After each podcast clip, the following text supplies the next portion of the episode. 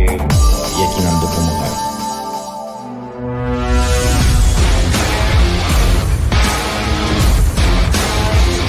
Vos sabés, Ivancito, que hoy yo tuve una mañana muy agitada y no leí todo tu newsletter, porque además estaba largo, Uy, ¿no? Sí. No, no, no, para nada. No, es verdad, es verdad. Iba Al a hacer un revés. chiste de The Office, pero no lo hice. Y pero ahora lo tenés que hacer. ¿Qué? Vi- ¿Vieron The Office? Sí. Sí. ¿Viste cuando.? Sí, no sé si el capítulo 4 de la temporada 7. No, pero viste que cada vez que eh, hacen un comentario que se podría interpretar. Sí. Estamos a- sitúen a The Office en su tiempo y espacio, por Sí. favor, no es hoy. Eh, él dice eso es lo que ya dijo en inglés. Sí. Bueno, Julia dijo recién. ¿Qué? Hoy estaba largo y yo le iba a decir todo Ah, no. Eso. Nada más. Perdón. Si te voy a explicar el chiste es que es Sí, malo. Sí, la verdad que es una vuelta larguísima. Una vuelta larguísima. Cortá esto, vos sacalo, Sí, cortalo, cortalo. Vamos a lo tuyo que te sale mejor. Sí, gracias, un Pitu. guiño Gracias por para- el orden. Un guiño para la gente que le gusta The Office del otro lado, que es muchísima. Sí. Sí. ¿Sabes qué, Fito? Voy a hablar de Office. Voy a hacer todas que yo compro. Bueno, eh, querido, hay mucho de qué hablar de cualquier manera. Eh, Mi comentario iba a la longitud de tu newsletter de hoy. Sí. Es que, bueno, Sí, sí, sí. mucho que analizar, mucho que hablar. Y además me parece, bueno, nosotros ayer hicimos una apertura larga, casi de contención emocional interna y Sí, externa. Mitad catarsis, mitad contención. Sí, porque obviamente que. Y hoy no me van a dejar hablar Estamos porque van a hacer otra catarsis. No, no, no, porque para nadie nada. en 24 horas desanda sus aspectos emocionales. eh, no, pero sí ganas de escucharte a vos en realidad. Oh. Sí.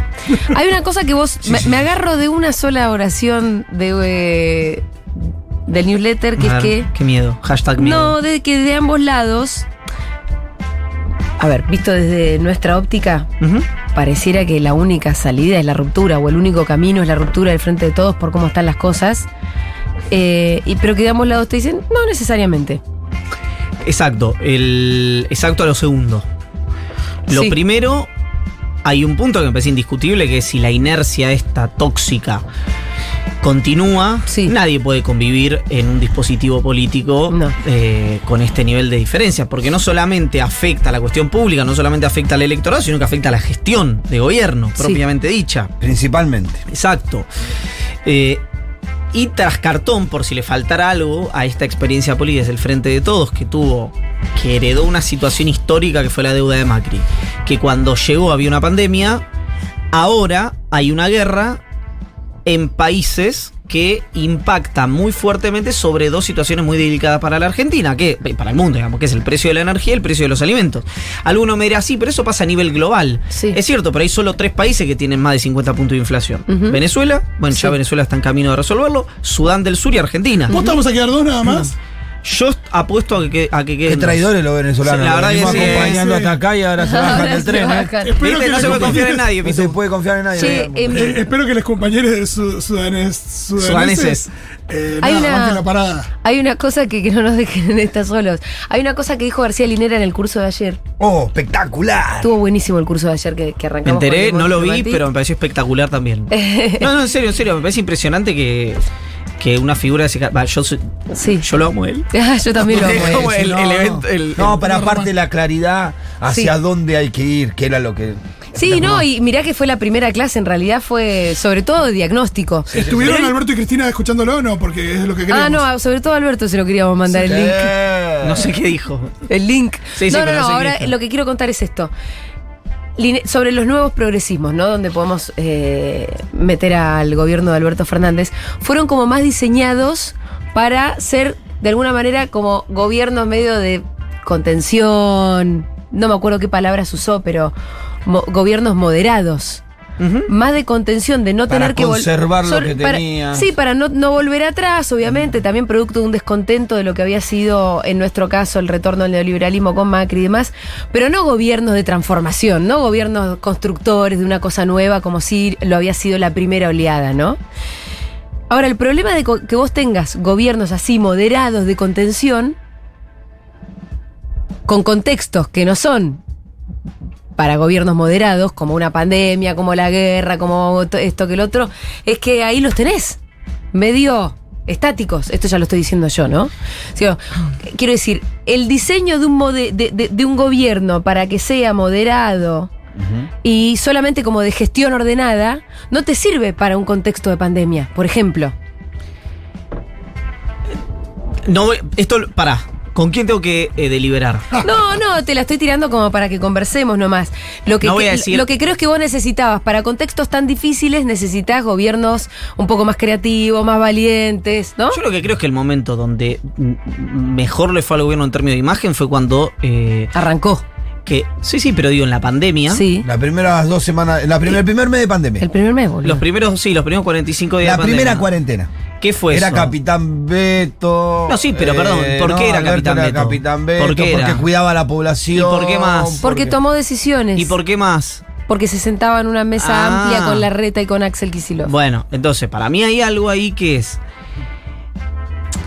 El problema no es la moderación. El problema es la moderación cuando del otro lado lo que te proponen es la polarización. Claro. Ahí sí. Entonces, eh, uno podría decir, porque si acá lo sentás a, a Macri o a Patricia Bullrich, te dice, no, pero para, para. No, no, no. La, la- la vulneración de ese acuerdo fue, uno, Vicentín, dos, eh, cuando nos sacan la, co- la coparticipación después del Sí. levantamiento de los policías unilateralmente, cuando lo veníamos charlando y qué sé yo. Obviamente Alberto, Cristina y Sergio Massa dirán, no, esto pasó cuando empezaron a atentar contra las medidas de cuidado. Lo que pasa, a ver, a lo que voy con esto es, papá Lula eligió un candidato pro mercado para ir, eh, o bueno, todo indica, no está Fede acá, pero lo- eh, se debe estar escuchando, para ir a las elecciones de este año. Lula da Silva, que sacó 16 millones de personas de la pobreza.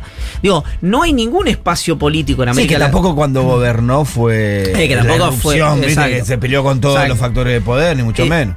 Pero a lo que hoy.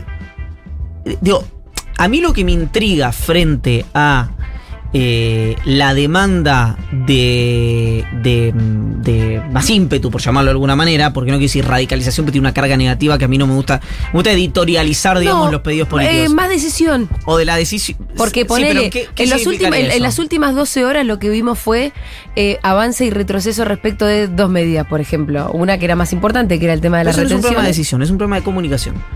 Porque nunca estuvo en carpeta Sí. las retenciones a los granos.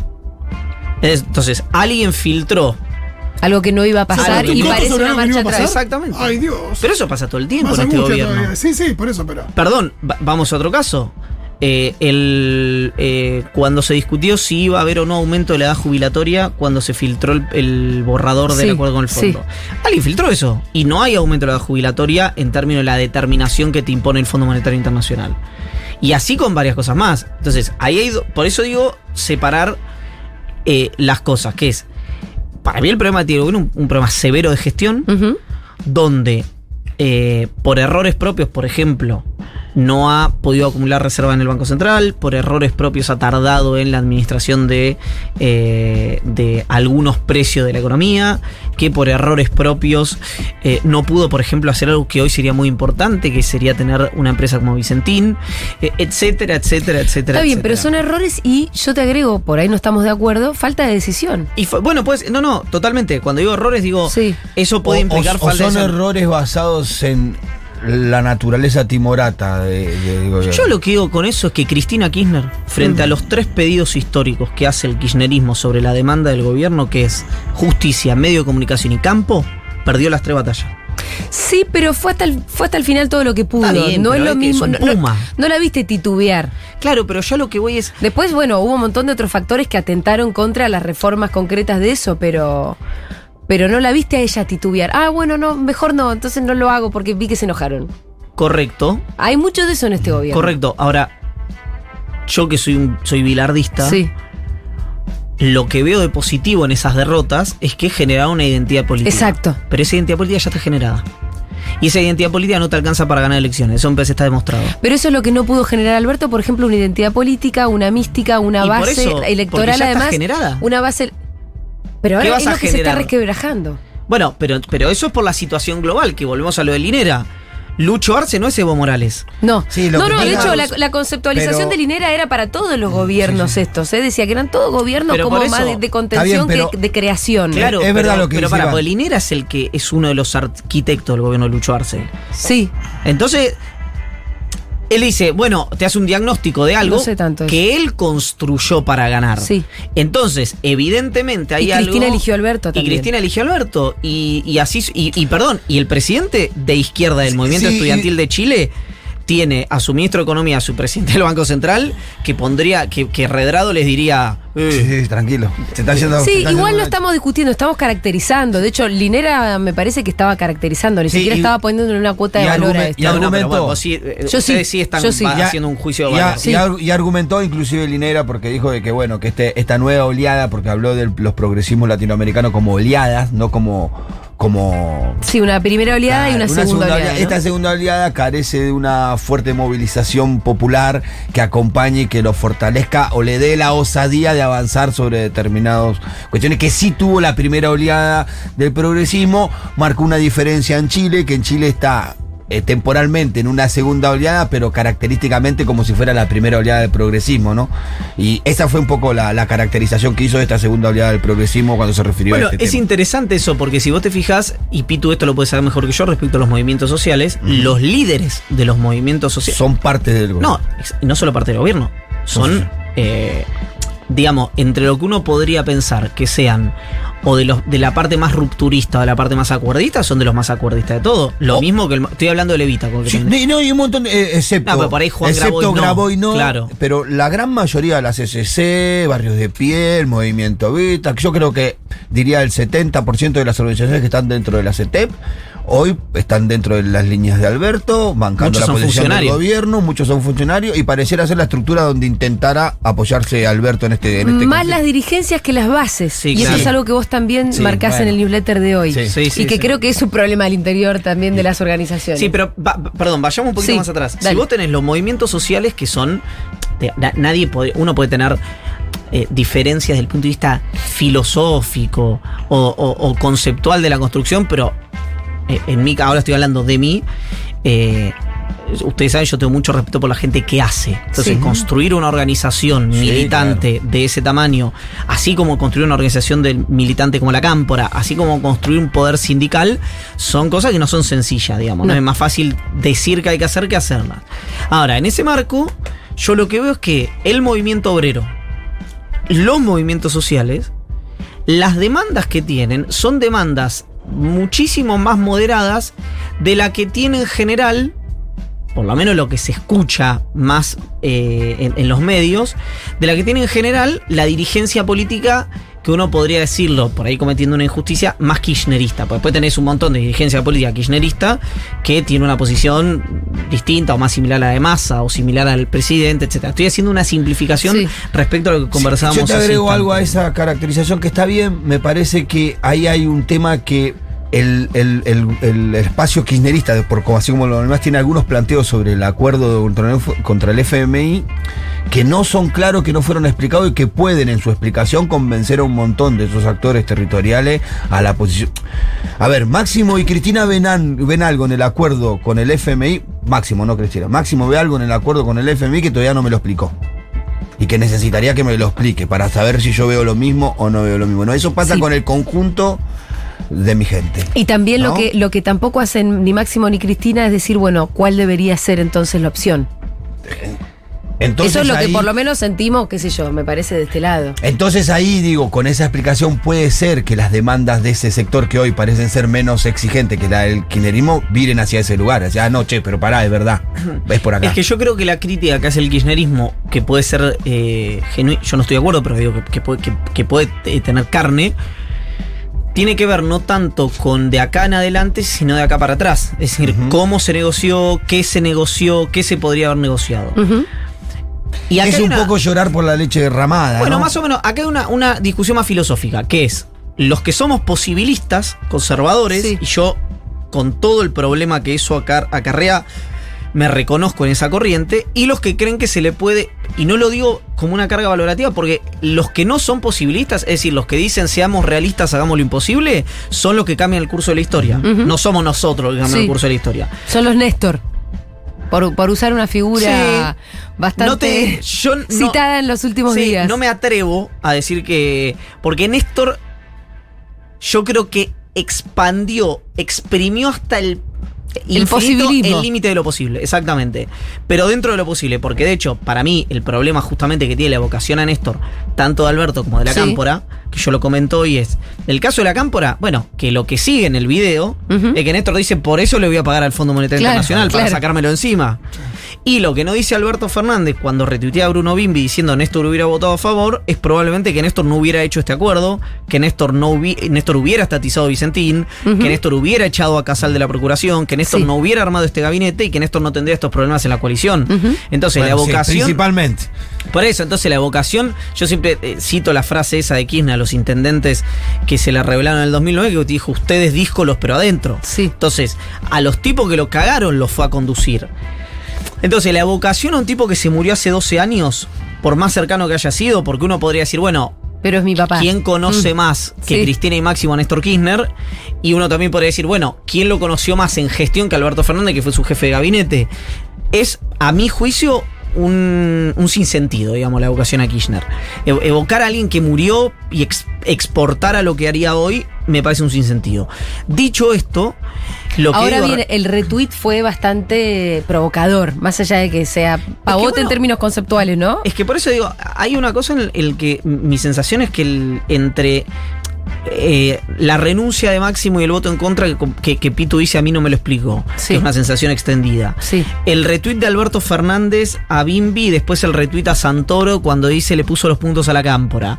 Eh, Uy, ese me lo perdí. Mm, son cosas que aparte Santoro, la nota... Le- los- ¿Leandro Santoro? Sí, lo ¿Qué sé lo perfectamente porque la nota me la dio a mí, digamos. Y, Sí. y el tono del reportaje de Santoro era otro, completamente ¿Y distinto. qué es lo que le hicieron decir? No, un, un- un- un medio Sí. dijo Santoro contra la cámpora, eh, los, los funcionarios tienen que ordenarse frente al presidente, algo así. No importa, los medios pueden leerlo como quieran. El tema es que eso habla más del presidente que de lo que dijo Santoro. Y a mí lo que me cuentan es que el presidente el viernes estaba en pie de guerra Sí. eh, con, con la cámpora. Y el sábado de la mañana habló con Andrés Larroque Ajá. por el tuit que publicó el Cuervo Larroque sobre la parsimonia del Sí. gobierno frente al ataque al despacho de Sí. Cristina Kirchner. Eh, Silencio que aturde. un silencio que aturde. Habló, eh, le recriminó, le dijo lo mismo que después contó Aníbal Fernández en redes Que sociales. le habían mandado un mensaje. que, que habían, que habían hablado, sí, que le habían mandado un mensaje, que Cristiana no había respondido. Y la Roque le recriminó al presidente dos cosas. Uno, eh, la falta de empatía pública. Y dos, la diferencia que advirtió el kirchnerismo sobre la reacción oficial cuando fue el ataque a Clarín versus el ataque Sí. al despacho de Cristina Kirchner. Sí. Que inmediatamente, eh, esto, los tweets los publicó Horacio Berbisky el domingo en el cohete a la luna. Están ahí, digamos, para el que los quiera ver, quiero decir, si no quieren ir a buscarlo, lo pueden ver en la nota de Sí. Berbisky. Eh, que eh, muestra al presidente y a otros funcionarios solidar repudiando y, bi- y bien, en, en buena hora, repudiando el ataque con bombas molotov al, diario Clarín. Esa fue la conversación que tuvieron la Roque y el presidente. Después lo que hay es una discusión de fondo, que es si vos crees, por eso yo iba respecto a los posibilistas y a los no posibilistas. Si vos crees que el acuerdo con el Fondo Monetario Internacional podría haber sido sensiblemente mejor. Si vos te parás desde esa hipótesis, es lógico el fastidio de Máximo Cristina Kirchner. Si vos te parás desde la otra hipótesis, no es lógico el fastidio de Máximo Cristina Kirchner. Después, a tener que hacer doble clic. ¿Qué significa que hubiera sido sensiblemente mejor? Mira, respecto a las condiciones que le piden a la Argentina, es inéditamente concesivo con la Argentina, el acuerdo con el fondo. Ahora, alguien me podrá decir, si estuviera sentado acá, Máximo Cristina Kirchner, pero pará, nos dieron el préstamo más grande de la historia de la humanidad. En el medio de una pandemia estábamos negociando, ¿cómo es que no pudimos sacar más condiciones de las que hay en el estatuto habitual del Fondo Monetario Internacional? Y ahí es donde se genera otro debate, que es los que creemos, porque somos posibilistas en la correlación de fuerzas, y los que dicen que eso es una excusa para no hacer nada. Bueno, esta discusión que yo planteo es la discusión, a mi juicio, de fondo que se está dando en el po- dispositivo del frente de todos. desde acá, por lo No- menos a no mí me sale. A mí sí, es muy difícil de entender, pero a mí me sale más, lo, lo decíamos ayer, eh, desilusionarme o fastidiarme con el sector al que yo voté en realidad, pues yo la boleta la metí por Cristina, no por Alberto, y creo que así la mayoría del país, y esto lo- lo- o sea, la mayoría de los votantes de ese frente, y entonces es más hacia ellos a quienes se dirige por ahí el reclamo. Y si ustedes están tan seguros de que se podía hacer un acuerdo mejor, ¿por qué no haber pataleado antes? También, ¿no? Parece un poco tarde. Si vos veías que las negociaciones venían por acá, que se estaba por cerrar el acuerdo, ¿por qué patalear justo cuando el acuerdo llega para ser votado en el Congreso? Bueno, lo que dicen. Decile antes, che, lo que boludo, ojo dicen que este no Que te lo voy a estuvo- votar yo, Que ¿eh? estuvo bajo 12 llaves. No, que, que, que volanteó en el final. Que estaba todo, entre comillas, bien. Sí. Ahora empiezan a decir que no. Ahí que lo no que vos estaba decís que bien, estaban sí. dando expectativas mejores de las que había, que estaban Exacto. vendiendo un acuerdo mejor del que. Y que, que en la última curva, esto dice el kirchnerismo, Guzmán vino con Otro, otro con, acuerdo. otro, con otro acuerdo. Guzmán dice que eso no es cierto, que él se lo contó tanto a la vicepresidenta como al presidente durante toda la negociación. Después, ahí tenés dos puntos, digamos, donde yo creo que hace que hay, que hay un problema narrati- de, de narrativa para el ministro, que es eh, el tema de la sobretasa. Sí. Hizo mucho hincapié el ministro, la sobretasa argentina no la consigue. A mí lo que me dicen gente que eh, conoce La declaración en Rusia. el board de Sí. el fondo, del Fondo Monetario es que la declaración de Alberto en Rusia terminó de detonar esa negociación. Te, te lo leía vos, por eso lo sabía. Sí, sí, sí, sí. Pero son todas. eh, ahí es donde. La complicación es tan extrema que es todo casi una cuestión de fe, porque vos me puedes creer o no a mí Sí. en que yo te digo que la detonó Alberto. Puedes decir, no, fue una mala negociación de Guzmán o nunca estuvo en carpeta. Y, eh, y, de todas maneras no salió. Y no salió. Y el otro punto que yo creo tiene un problema, eh, para mí, a mi juicio, en ese sentido, el ministro, es que les da un pequeñísimo eh, relato cronológico. Guzmán quiere mandar un proyecto de un artículo Sí. que apruebe el financiamiento y el programa, Y el económico. programa económico. Todo en un artículo. Massa lo jibariza y lo, eh, Parte en lo artículos. parte en dos. Dos artículos. Uno el del financiamiento, otro del programa. Porque Massa no quería que mandara el programa económico. Ya cuando empezó a hacer eso Massa, me parece que ya sabía dónde terminaba la cantaleta. Yo creo que sí. Y Massa negocia con la oposición que la oposición pida eliminar el programa económico. Entonces Massa va y convence al presidente que solo se iba a votar el, ¿Cuándo, el financiamiento. cuando Guzmán se había ido? Sí, ahí Houston Igual ya. si estuviera Guzmán acá, no sé si hubiera evitado Exacto. eso. Es tampoco, potato ¿no? potato. Es decir, Sí. se ¿lo hicieron porque se fue o se fue porque lo hicieron? Bueno. Eh, entonces, esa situación remonta a eh, que cuando el artículo se parte en dos, Guzmán le dice a todos los socios de la coalición, si no se votan las dos cosas, esto no pasa por el borro. Todos en Argentina, todos los actores que pueden ser presidente, hablan con el FMI. Habla Massa, habla Larreta, habla Guado de Pedro, habla, si quiere, obviamente habla Cristina Kirchner, etcétera, etcétera, etcétera.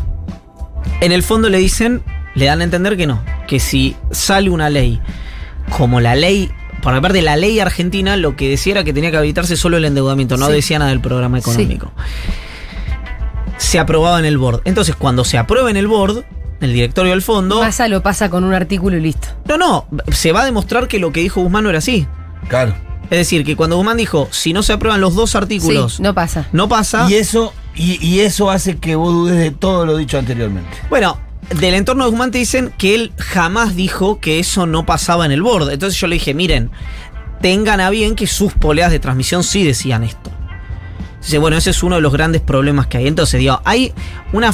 A- Guzmán tiene, eh, yo creo, insisto, que consiguió un muy, bajo los parámetros del fondo un muy buen acuerdo. Sí. Eh, de hecho, perdón, acá lo trajeron, eh, lo trajeron. es, suena como una, como si hubiera sido algo deliberado. Eh, quiero reformularlo, pues no tiene una carga valorativa. Vino Yanis Varoufakis invitado por la agrupación Soberanos, de Amadou Budu, Alicia Castro y Gabriel Mariotto. Sí. Que tiene una visión muy crítica del ministro, y lo han dicho, genuinamente crítica. Y Yanis Varoufakis, si bien dijo que había que romper con el fondo, etcétera, etcétera, etcétera, en otro pasaje dice, es probablemente el mejor acuerdo al que un país haya llegado con el Fondo Monetario Internacional. Sí, sí, lo que no mete en la receta Yannis Varoufakis es que fue el préstamo más extraordinario de la historia del fondo, rompiendo con todas las reglas del fondo durante una pandemia. A mí me hace pensar, no lo, yo te digo los cortes que vi, que vi el que pide romper y el otro, Sí. que una figura de ese calibre, porque Varoufakis es alguien que electoralmente le fue extremadamente mal cuando se separó de Siriza, pero a nadie pudo dudar de la capacidad que tiene Varoufakis. Yo creo que lo debe haber contemplado. Si bien no sé si lo planteó en el discurso, Sí, sí. para mí en el análisis que hace cuando plantea esto, esa valoración sobre el acuerdo debe estar contemplada. Así como la contemplamos nosotros, digamos. Entonces, por eso voy a una discusión sobre si vos lo haces dentro de los márgenes de lo que es posible o por fuera de los márgenes de esa posibilidad. Obviamente, voy a decir una vía, siempre es más seductor hacer algo que rompa con los estándares, sobre todo si estamos hablando de un organismo como el Fondo Monetario Internacional. Lo que veo respecto a esa demanda es que la figura, a mi juicio, una de las tres figuras más extraordinarias de toda, la- de toda la historia argentina en materia de, de- gestión, como fue Néstor Kirchner, no hizo eso. Entonces, eh, y, y te digo más, el acuerdo era muy, muy, eh, muy duro el acuerdo de Kirchner, que uno me podría decir con, con lógica, sabía que iba a pagar y se los iba a sacar de encima, entonces Sí. le firmó entre comillas cualquier cosa. Sí. Bueno, tenía un estudio, ahora se habla del estudio del sistema previsional, tenía un estudio sobre la factibilidad de la banca pública, el acuerdo de Kirchner. Entonces, Agis dice algo, Emanuel Agis, yo lo cuento hoy también en el newsletter, dijo algo en esta radio. Sí, el en domingo. el programa de Gaby Suet lo escuché, ya sé. lo que Exactamente. decís. Que si hubiese sido un acuerdo firmado por Cristina estaríamos todos festejando dando la vuelta plaza. en la plaza, que esconde dos cosas eso. Mejor dicho, esconde una. Sí. Dice algo, evidentemente, que es que es un buen acuerdo. Y esconde otra cosa que es una crítica al gobierno o un elogio a Cristina Kirchner, que es cuando Cristina, por ejemplo, recuerden una cosa, Cristina en su último mandato elimina la doble vía para los juicios laborales Sí.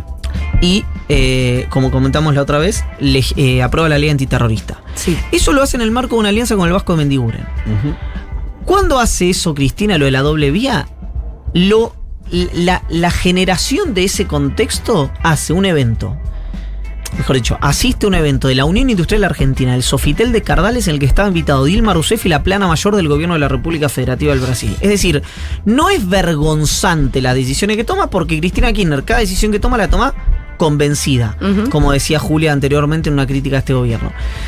Entonces, ahí lo que ves también es que el desorden es un desorden que yo creo que toda la génesis de eso es la falta de síntesis política. Claro. Aburro diciendo esto, porque lo vengo diciendo hace mucho La pero- famosa sí. mesa de. Exactamente. reúne Yo sé que es aburrido pero. y que vos podrías poner una columna mía hace tres meses y, y- y- y- Más o y menos yo podría no venir. Es digamos, muy loco pero pensar que los hechos podrían ser exactamente los mismos Narrado de otra manera completamente y, distinta. y la percepción de la gente ser completamente distinta. Exactamente. Esa idea es. Ahora, Es sí, tremenda. sí hay un punto muy, muy determinante. Que esto lo trae, a mi juicio, la guerra. Y sí lo trae el acuerdo con el fondo. Pero le iba a traer cualquier acuerdo con el fondo. Siempre bajo los parámetros que yo entendía lo que era un acuerdo con el fondo. Que es. Si bien esto no tiene un ajuste del gasto real. Sí va a tener un ajuste del gasto como porcentaje del producto. Si crece la economía, vos no podés el excedente ese de crecimiento, poner crece más de lo que vos prevés que va a crecer. Eso va a reducción del déficit y no puede ir a distribución.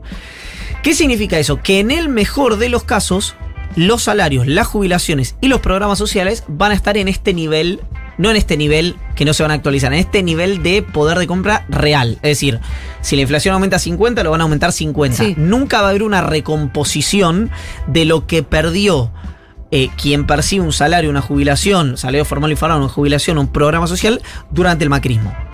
Y ese es un límite que te pone el programa. Ahora, también hay un punto ahí que es la manera de distribuir es creciendo también. Entonces, si la economía crece, uno no tendría que estar infeliz porque ese crecimiento no se va a, A distribuir. a distribuir. Uno debería estar feliz porque estás creciendo y entonces significa que la cosa está yendo bien y que va a haber más recaudación.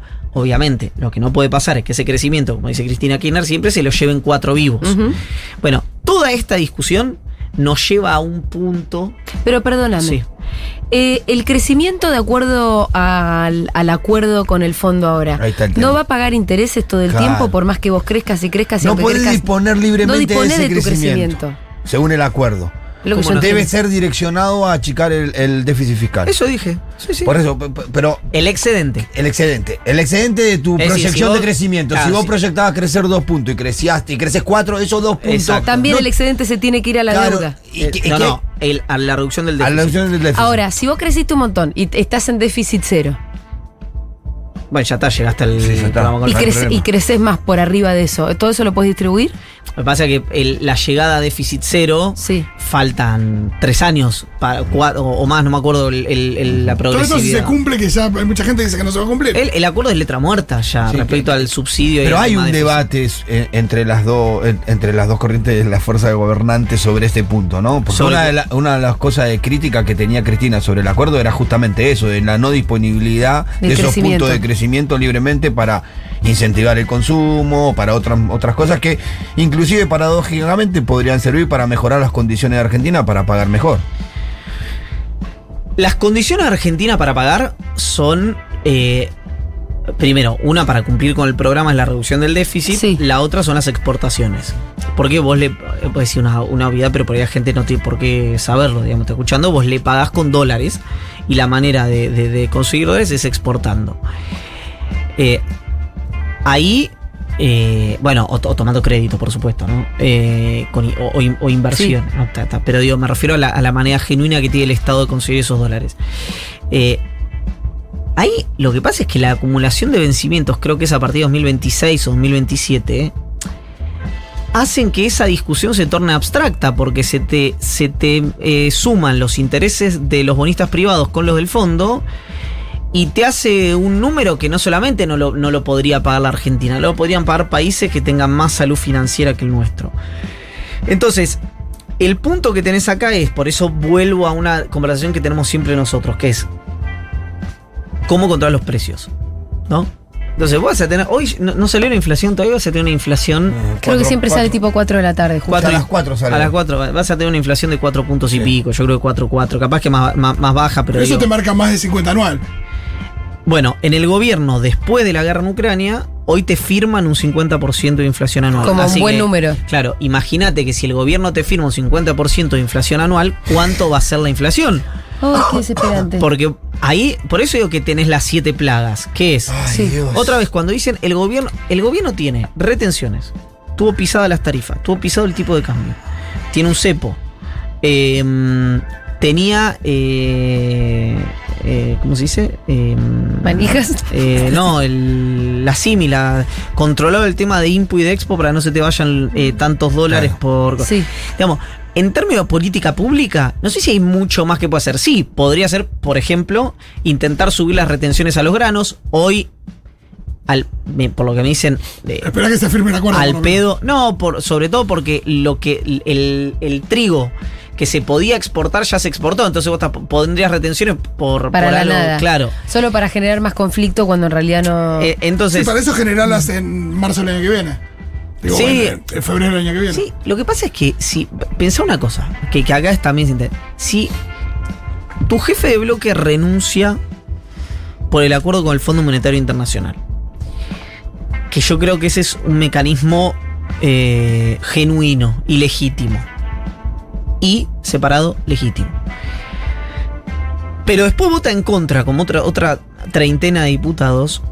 ¿Vos con qué eh, volumen político podrías ir a decirle a la sociedad que vas a aumentar las retenciones? Es decir, cuando Negri decía, no nos pidan a nosotros que nos definamos por el acuerdo con el fondo, si no se define el, el oficialismo, la verdad que tiene razón. Sí. Y acá es lo mismo. Entonces, vos vas, así como hiciste el acuerdo con el fondo y Máximo te dijo no, si decís voy a aumentar las retenciones, Massa te va a decir que no.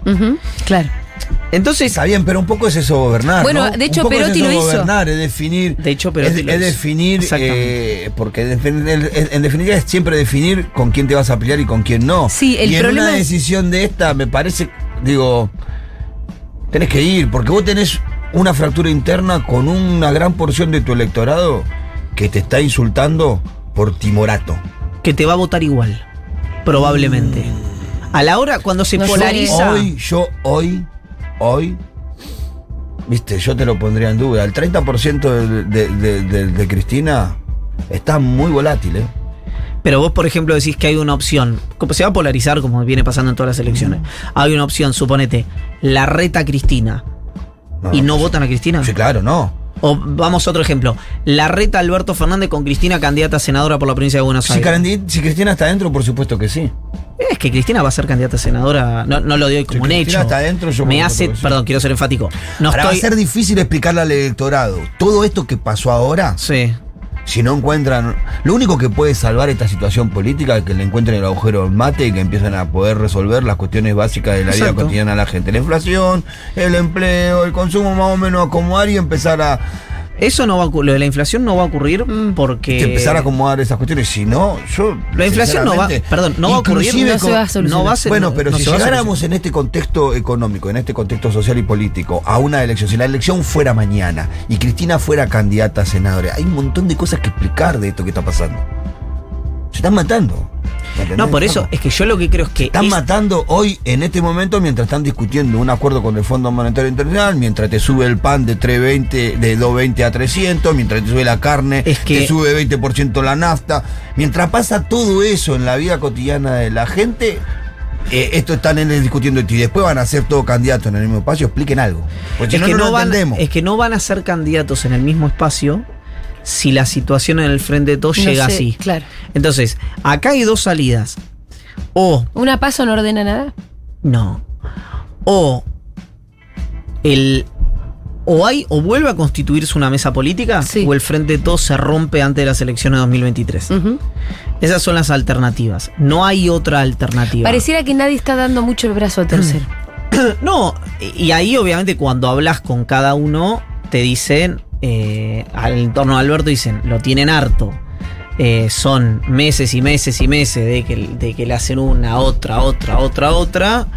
eh, y no quiere convocar a nadie. Y en el entorno de Cristina te dicen, no nos dieron bola durante dos años, somos Mm. los que pusimos los votos. Eh, y encima es el presidente que es el que tiene que convocar a una mesa política. No lo puede hacer ni Cristina y, ni hay, y hay que reconocer de que si vos analizás las expresiones públicas, tanto de Cristina como de Máximo, vinieron relatando todas las situaciones. Porque a veces siento como que algunos dicen, uy, qué loco la reacción de estos tipos. Bueno, mirá, si vos analizás un poco las acciones de gobierno en cuanto a los planteos del kirchnerismo, no son tan locas las reacciones que están no, no, teniendo, lo anticiparon. Y todos Viste fueron anti- eso, anticipándolo paso a paso. Sí, Siempre- pero en realidad con eso tampoco alcanza para solucionar los problemas. No, no, no, Hay no, una no. cosa ahí donde, donde la gente no puede dejar de pensar que, que esa discusión, independientemente de que cada uno atrás tiene qué es lo que cree que es mejor para los destinos del país, eh, que parecería que, que la principal solución es que, que se pongan de acuerdo.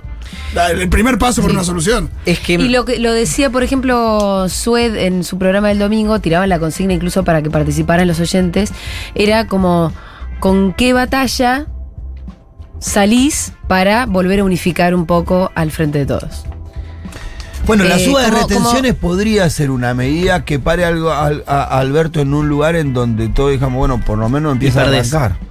Eh, puede ser. No, no, puede ser no, es una garantía que perdés porque eh, vos necesitarías de la oposición para aumentar retenciones que ya sabe que no lo van a votar. Eh, a los derivados del coso no. Sí, y además es como dice Iván, para adentro ni masa, Perotti, ya te dicen la que no. pregunta sería, La para- ley, la- de los derivados del grano, hay, hay algunas maneras de resubir las retenciones en algunas áreas del agro sin romper la ley. Hoy. No, como bien, los pero- derivados. Claro, ejemplo. pero los derivados lo que van a hacer ahora, que ahora está- lo estaban poniendo en duda. Claro, lo que Pero, pasa pero es que ve, yo no. eso es lo que pasa. Sí, pero yo Primero no, para, vamos a para, resubir la Pito, yo no bueno, puntos, eh. vamos por los derivados. Y hoy te dicen, ya lo ponemos en duda.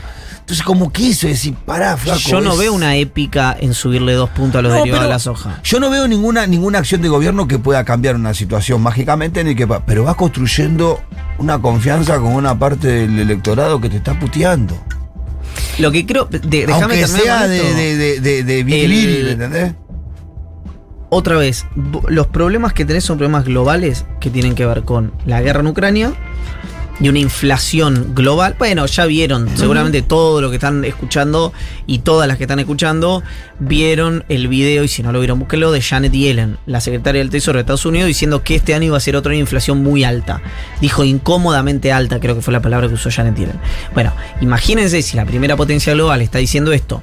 La, la Fed, para hacer eso, si la Fed sube la tasa para eso, la Reserva Federal de Estados Unidos, hay algo que se llama flight to quality, que es vuelo a la calidad, que es los fondos de todo el mundo van hacia eh, las tasas de interés que eh, propone la Reserva Federal de los Estados Unidos. Si eso ocurre, el resto de los países tienen dos problemas. No tienen inversiones, o sea, no tienen dólares, y les sube la inflación. A un país como el nuestro, que ya tiene inflación alta, esa situación le pega el doble. Si además tenés una guerra en Ucrania que te aumenta no solamente el precio de los alimentos y la energía, sino el de los fertilizantes, que es lo que usa el campo para producir, tenés una tormenta perfecta. Entonces, la única. ma- Acá hay dos lecturas, que es. Mi sensación es que el kirchnerismo lo que está planteando es. A mí no me escucharon hasta hoy. No me escucharon hasta hoy. Este acuerdo con el fondo va a hacer que de mínima la calidad de vida de la gente no mejore de cara a las elecciones.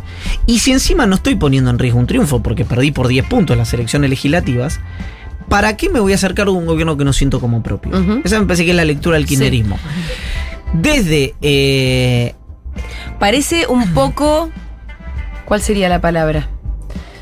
eh, egoísta en términos de que enfrente está la reta. La reta, Macri, la derecha, Bueno, no es que importa. otra decir, vez- para el electorado que confió en esa coalición, Es que en la lectura. o en Cristina o en quien sea, eh, Sí, decir, bueno, yo ahora no me cargo porque ustedes son unos chotos. Sí, claro. Y la verdad que se siente feo también. Pero la- hay una lectura de eso, que es, esto siempre las lecturas que podrían ser las lecturas de Cristina. Si Cristina piensa, lo hablamos la semana pasada, si Cristina piensa que unidos o divididos en el frente de todos pierde la elección, Sí. Lo que decías el otro día, ¿para qué querés ser dueño de la mitad de un 40 cuando puedes ser dueño del 100% de un 30? o de un 30, exactamente. Che, eh, antes que te, Sí. te tengas que ir, Antes de que nos peguemos un tiro. antes Sí. de pegarnos un tiro, hablemos un poco del atentado eh, al despacho de la presidenta, de la vicepresidenta, perdón. Sí, Eh, que además terminó de pudrir un poco más las cosas, más de lo podridas que estaban, pero además la verdad que preocupa, o sea, fue, yo creo que sí, que atentado es la palabra que hay que usar. Sí. Eh, Queda cada vez más claro que eh, fue un atentado contra ella, que pudo haber sido muy peligroso, y la gran pregunta es, ¿quién? Bueno, ¿Qué se detuvieron hasta. A ver, de- el problema de la falta de confianza en Argentina Sí. es que si yo te digo mañana. Iván Jagroski, eh, no, yo justo cierro la grieta, yo creo Mm. que todos me putearían, pero Sí. otros dirían sí es culpable. Pero otra persona, no sé, Julia Bengolini, Sí. eh, la acusan de algo, ¿no? Sí. Y entonces la mitad que te quiere o la gente que te quiere va a decir es inocente, la gente que no te quiere va a decir es culpable. Me pasó cuando choqué con una moto. Bueno, ahí tenés, cuando chocaste con una moto. Después va la justicia y dice, es inocente. Sí. Y entonces la gente que te quiere decir, viste, es inocente. Y Sí. la gente no quiere decir, y si este y esto, esto tiene Está todo arreglado. Bueno, esa falta de confianza en las instituciones hace que se plantee. el- ¿Por qué hice todo este preámbulo? Porque detuvieron a dos de los sospechosos. Sí. Eran del movimiento Teresa Rodríguez. Ajá. Ahora, alguien me va a decir, eso no era lo que... ti-". Bueno, no lo sé. Lo que hay es que detuvieron a dos sospechosos, que uno presuntamente el movimiento Teresa Rodríguez, eh, y que hasta el momento parece más organizaciones de izquierda Me- atentando sí. contra el despacho de la vicepresidenta, Sí. que eh, alguna otra cuestión de... Viste que siempre en estas situaciones se dice, bueno, ¿fue una organización, organización de izquierda O fue mano obra desocupada con banderas de organizaciones de izquierda? Bueno, Sí.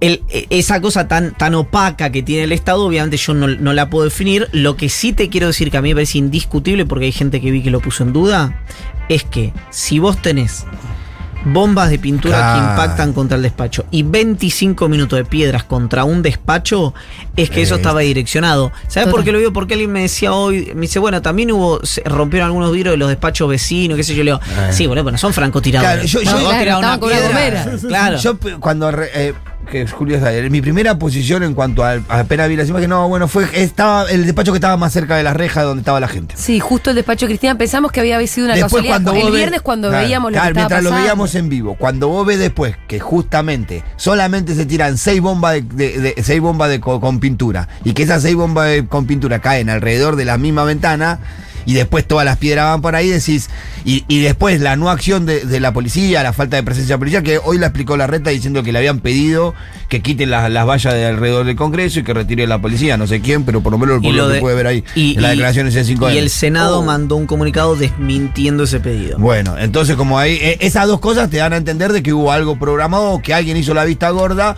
para que ocurriera y hubo otros quien programaron que ocurriera en eso. Ahora, la pregunta es: ¿a quién le sirve atentar contra la vida de la vicepresidenta? No, o- a aparte los, es a- irrisorio a los porque- monos del MTM, Eh. Pero, pero aparte es irrisorio porque si había una posición del frente de gobierno más cercana a lo que estaba movilizando era la posición justamente de, Cristina, Cristina. y de Máximo, Bueno, por eso en la oposición señalaban como una fantochada, como una puesta en escena, porque decían a la única que le conviene sí. ese atentado o ese ataque es a la propia Cristina. Ah, estaban proponiendo que se había autoatentado. Claro, que lo que se había creado era porque decía, bueno, si hay gente tirando piedras, vos hubieras linkeado a los que votan en contra con los que tiran piedras.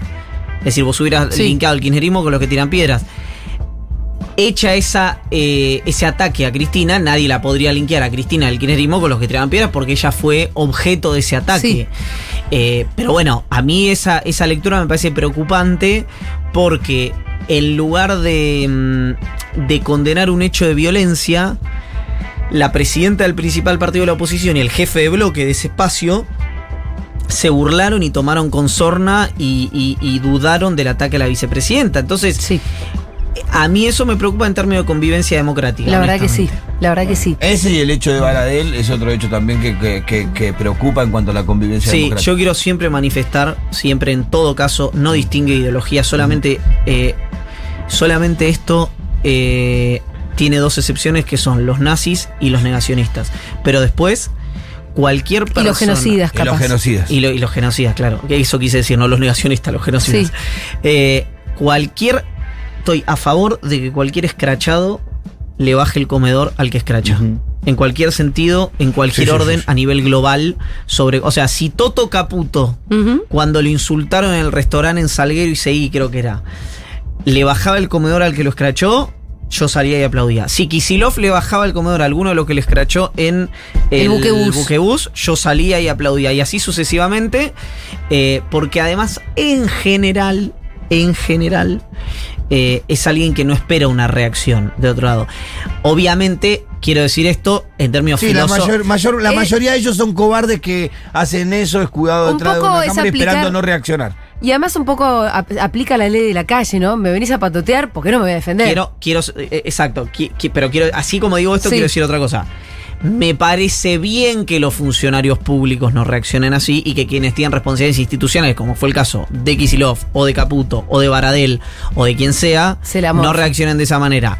Yo lo que digo es que las veces que. Uno tiene sangre también, ¿no? Me Claro. acuerdo del panzazo de Alberto. Bueno, Alberto era un civil. Ahí un tenés, civil, por verdad. ejemplo. Y ahí metí un panzazo. Me- Ahí tenés. panzazo. Ahí tenés. Che, eh, bueno, Ivancito, Re Obelix, ¿viste? El seguro que me están quedando cosas, pero ya es hora de cerrar porque hace un montón que estamos conversando. A tu orden. Hasta el martes que viene. Adiós.